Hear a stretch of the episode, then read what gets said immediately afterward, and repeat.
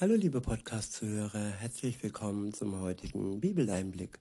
Schön, dass du wieder dabei bist. Heute habe ich mal wieder ein Kapitel aus dem Buch der Sprüche. Es ist das Kapitel 16. Ich verwende wieder die Übersetzung Neues Leben.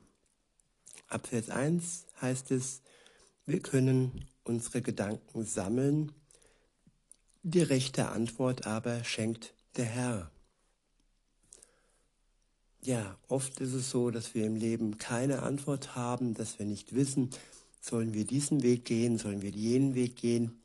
Ist dieser Umgang, Umgang gut für uns? Ist dieser Umgang gut für uns? Soll ich mich für diese Stelle bewerben oder für diese? Und ja, wir haben viele Gedanken im Kopf und einer kann uns wirklich helfen, das ist Jesus. Er kann uns zeigen, wie wir uns am besten entscheiden und welcher Weg der richtige ist, weiter zu ihm hin. Ab Vers 2 heißt es, der Mensch hält sich selbst für rein, aber der Herr prüft seine Absichten. Ja, dieser Spruch, er ist ein guter Mensch, das ist ja der hochmütigste Spruch, den es eigentlich gibt in der Welt.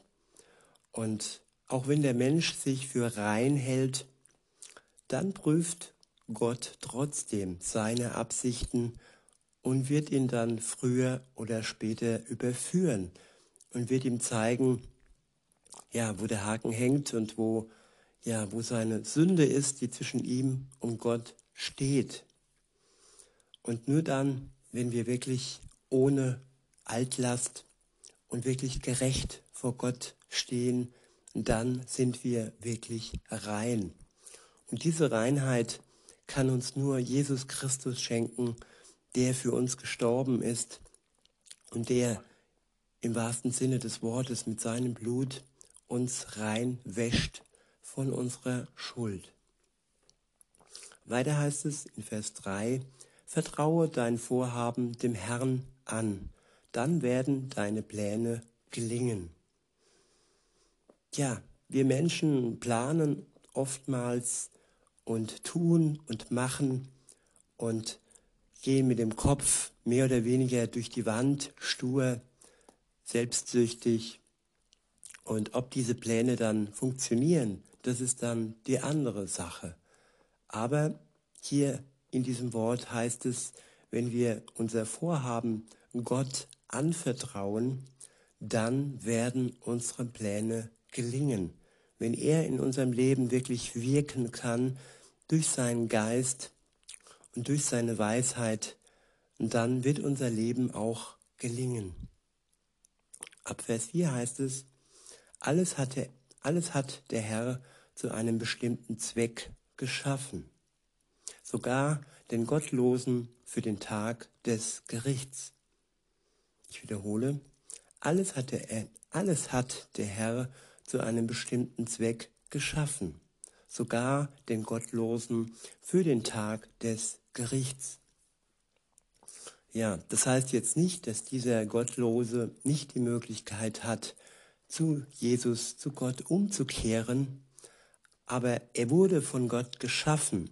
Er ist das Geschöpf Gottes und wenn er diese Möglichkeit, diese Wahl nicht in Anspruch nimmt, dann ist es schon so, dass er dann zum Gericht, für das Gericht geschaffen wurde. Das ist ein verschwendetes Leben, es ist ein trauriges Leben und es ist nicht das, was sich Gott wünscht natürlich. Er wünscht sich, dass der Mensch zu ihm umkehrt und eine Beziehung mit ihm eingeht. Ab Vers 5 heißt es, der Herr verachtet den Stolzen. Sicher ist, dass er seine Strafe bekommt.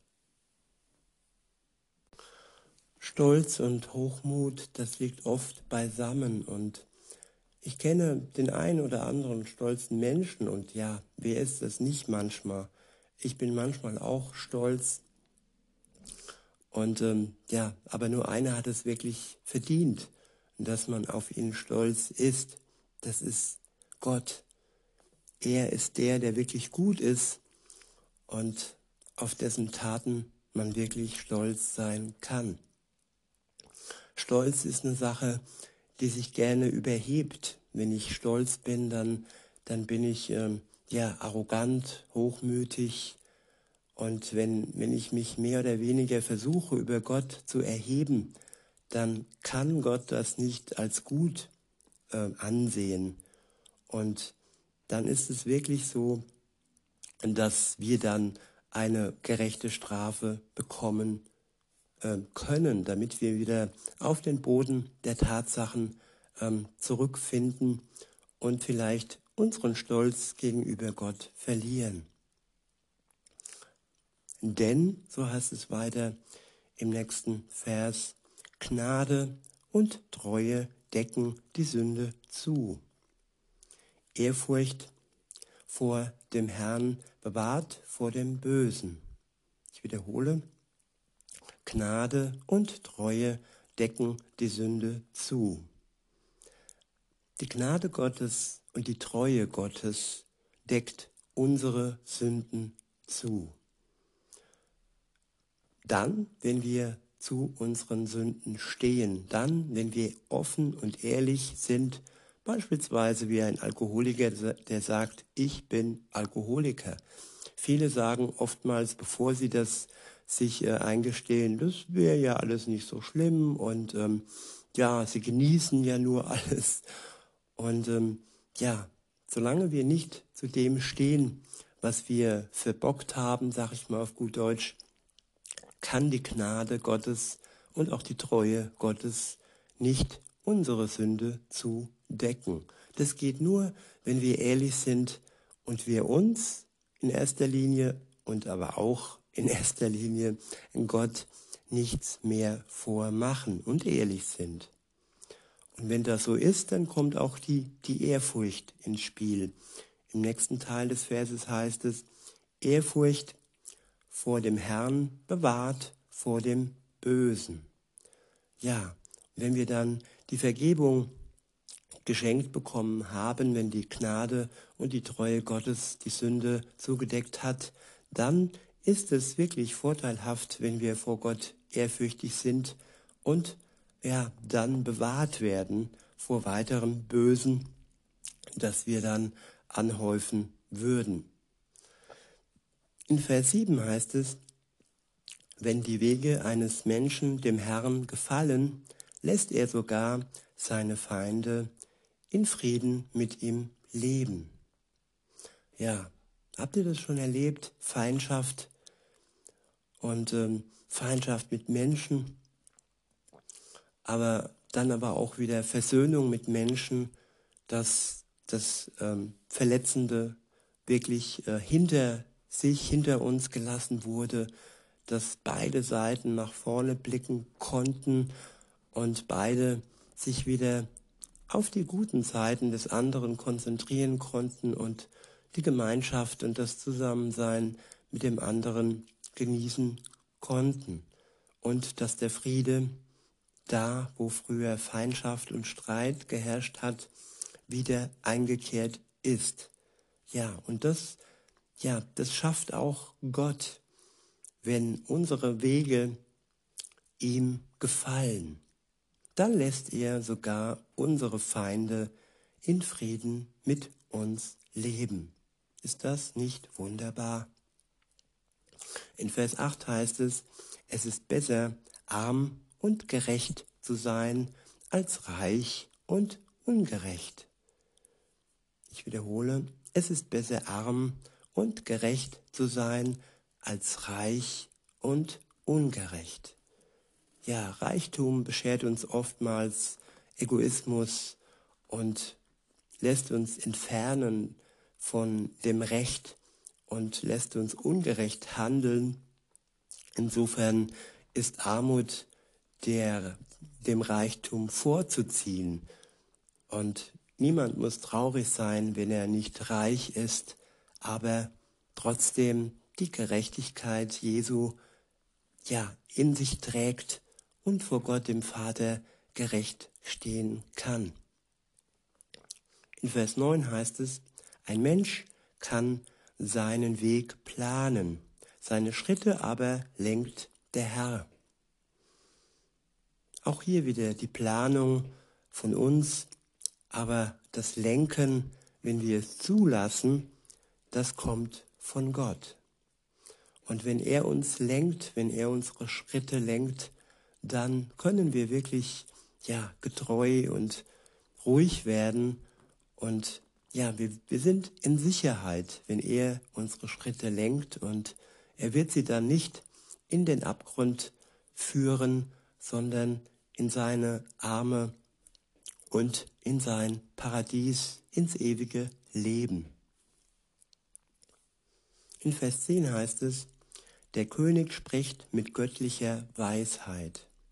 Er wird niemals ungerecht richten.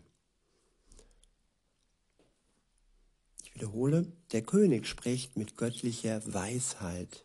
Er wird niemals ungerecht richten.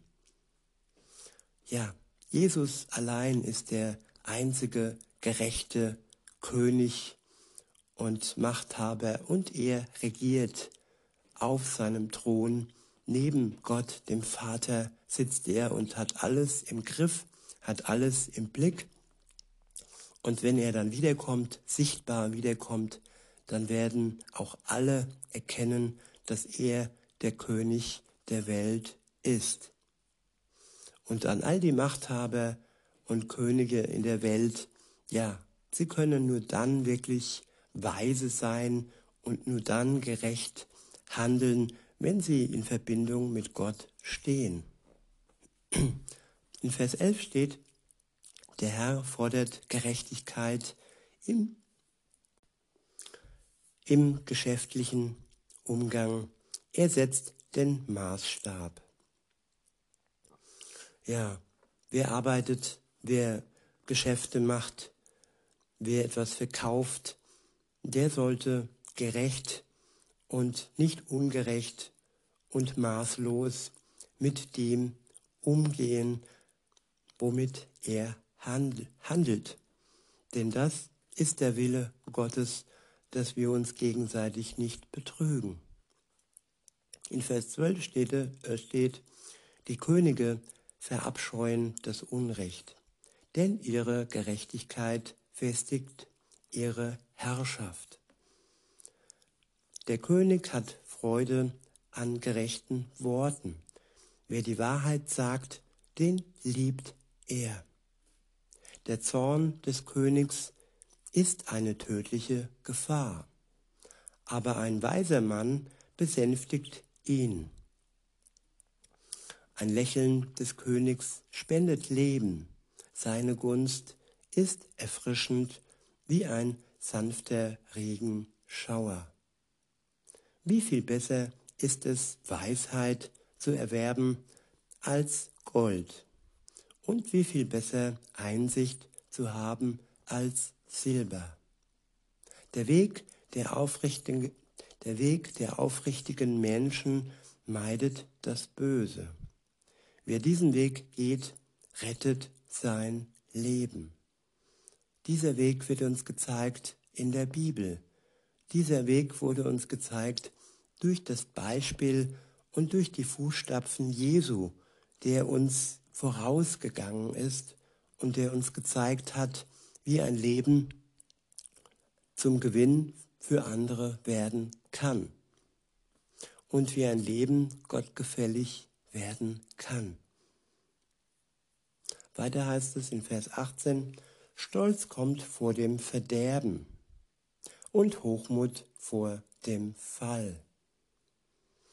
Ja, Stolz und Hochmut kommt eng zusammen und am Ende kommt der Fall, wenn der Stolz und die Hochmut und der Hochmut vorher nicht ähm, von Gott ausgelöscht wurde und wir es eingetauscht haben in die Liebe. Es ist besser, bescheiden zu sein und mit den Armen zu leben, als Beute zu teilen mit den Stolzen. Es ist besser, bescheiden zu sein und mit den Armen zu leben, als Beute zu teilen mit den Stolzen. Ja, die armen Menschen, seien, seien sie jetzt äh, geistig arm oder seien sie materiell arm, mit ihnen Umgang zu haben, ist besser als mit den Stolzen. Denn der Stolz kann durchaus auch überschwappen und mehr oder weniger ansteckend sein. Und Umgang mit den Stolzen ist kein Umgang, der unserer Seele auf Dauer gut tut. In Vers 20 heißt es, wer auf Unterweisung hört, dem wird es gut gehen. Wer auf den Herrn vertraut, wird glücklich sein. Ich wiederhole, wer auf Unterweisung hört, dem wird es gut gehen. Wer auf den Herrn vertraut, wird glücklich sein. Ja, ein Leben ohne Unterweisung ist ein Leben ohne Ziel. Ohne Verkehrsregeln können wir nicht auf dem Weg, auf der Straße Gottes ans Ziel kommen. Nur wenn wir uns von Jesus unterweisen lassen, dann wird es uns gut gehen. Und nur wenn wir auf Gott vertrauen, werden wir glücklich sein. Und welche Religion hat schon das Glück in ihrem Repertoire? Das ist nur das Christentum. Gott möchte, dass wir glücklich sind. Er möchte uns nicht zu Sklaven machen, nein, er möchte uns zu glücklichen Menschen, Gottes Kindern machen. In Vers 21 steht, ein weiser Mensch ist bekannt für seine Einsicht und wer mitreißend reden kann, fördert die Erkenntnis. Die Klugheit ist eine Quelle des Lebens für alle, die sie besitzen, aber die Narren schaffen sich selbst mit ihrer eigenen Dummheit. Aber die Narren strafen sich selbst mit ihrer eigenen Dummheit. Ja, wir sollten immer mehr und mehr nach Klugheit streben.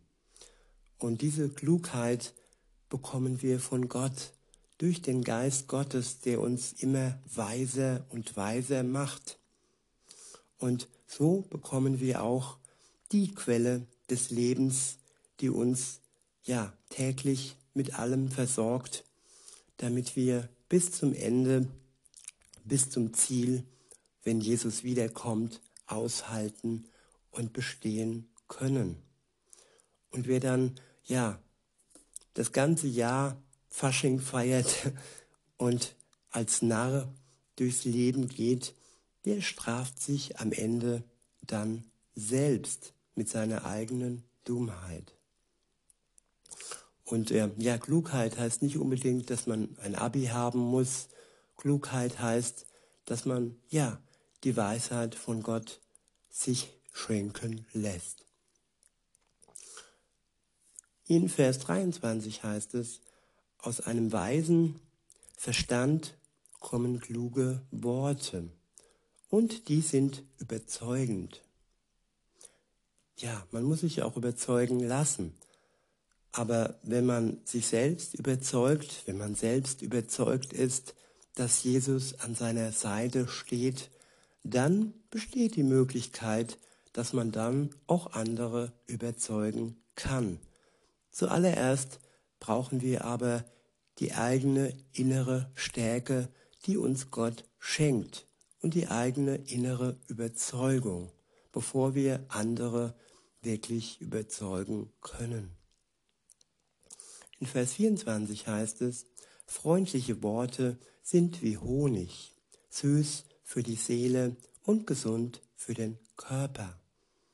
Ja, unsere Zunge ist ähm, nicht wahllos, unsere Zunge ist ja bestimmt. Wir können freundlich äh, sprechen oder wir können auch verletzend sprechen.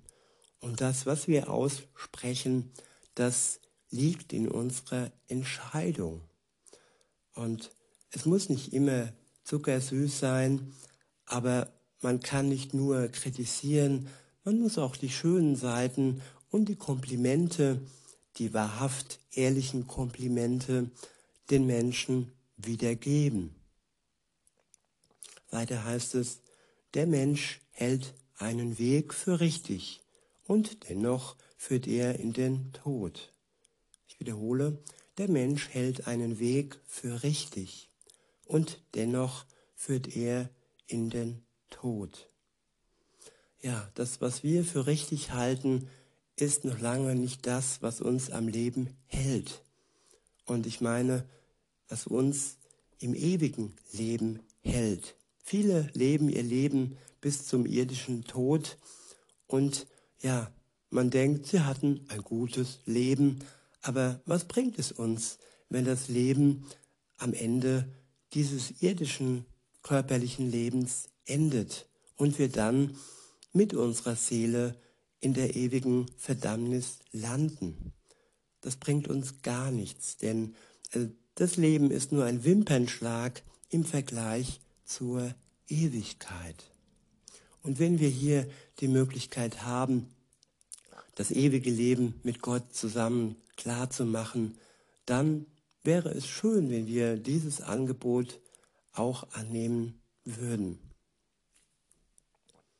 Weiter heißt es, es ist gut, wenn ein Arbeiter Hunger hat, denn sein leerer Magen treibt ihn an. Schlechte Menschen sind ständig auf Unheil aus. Ihre Worte sind wie ein verzehrendes Feuer.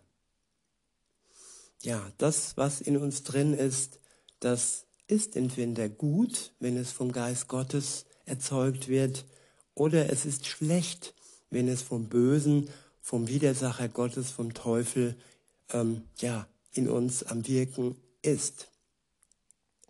Und so ist das, was aus uns herauskommt, manchmal wie ein verzehrendes Feuer und zerstört Beziehungen, Freundschaften, Ehen und auch Familien reißt es auseinander, wenn wir es wirklich wie ein verzehrendes Feuer aus uns herauslassen. Weiter heißt es, ein Unruhestifter sät Streit und Klatsch kann die besten Freunde entzweien. Ein gewalttätiger Mensch betrügt andere Menschen und führt sie auf einen schlechten Weg. Auch hier wieder der richtige Umgang. Wir müssen wissen, wo wir stehen. Wir müssen wissen, wie viel Kraft und wie viel Überzeugung wir in uns tragen und ob bestimmter Umgang in dem Moment für uns gut ist. Und wenn äh, gewisse Umgänge uns auf schlechte Wege führen, dann sollten wir den Umgang zu dieser Zeit meiden. Weiter heißt es, wer die Augen zusammenkneift, hat Böses im Schilde. Wer die Lippen zusammenpresst, hat es schon vollbracht. Ja, die Körpersprache verrät sehr viel, wenn wir darauf achten. In Vers 31 heißt es, graues Haar ist eine Krone der Ehre. Es ist die Frucht eines gottesfürchtigen Lebens. Es ist besser, geduldig zu sein, als mächtig. Es ist besser, Selbstbeherrschung zu besitzen, als eine Stadt zu erobern. Die Würfel können wir werfen, aber wie sie fallen, bestimmt der Herr. In diesem Sinne wünsche ich uns allen, dass wir unser Leben von Gott bestimmen lassen, dass wir gewiss sind, dass er ein gutes Leben für uns bereithält, wenn wir mit ihm zusammen in einer Beziehung unterwegs sind. Ich wünsche euch noch einen schönen Tag und sage bis denne.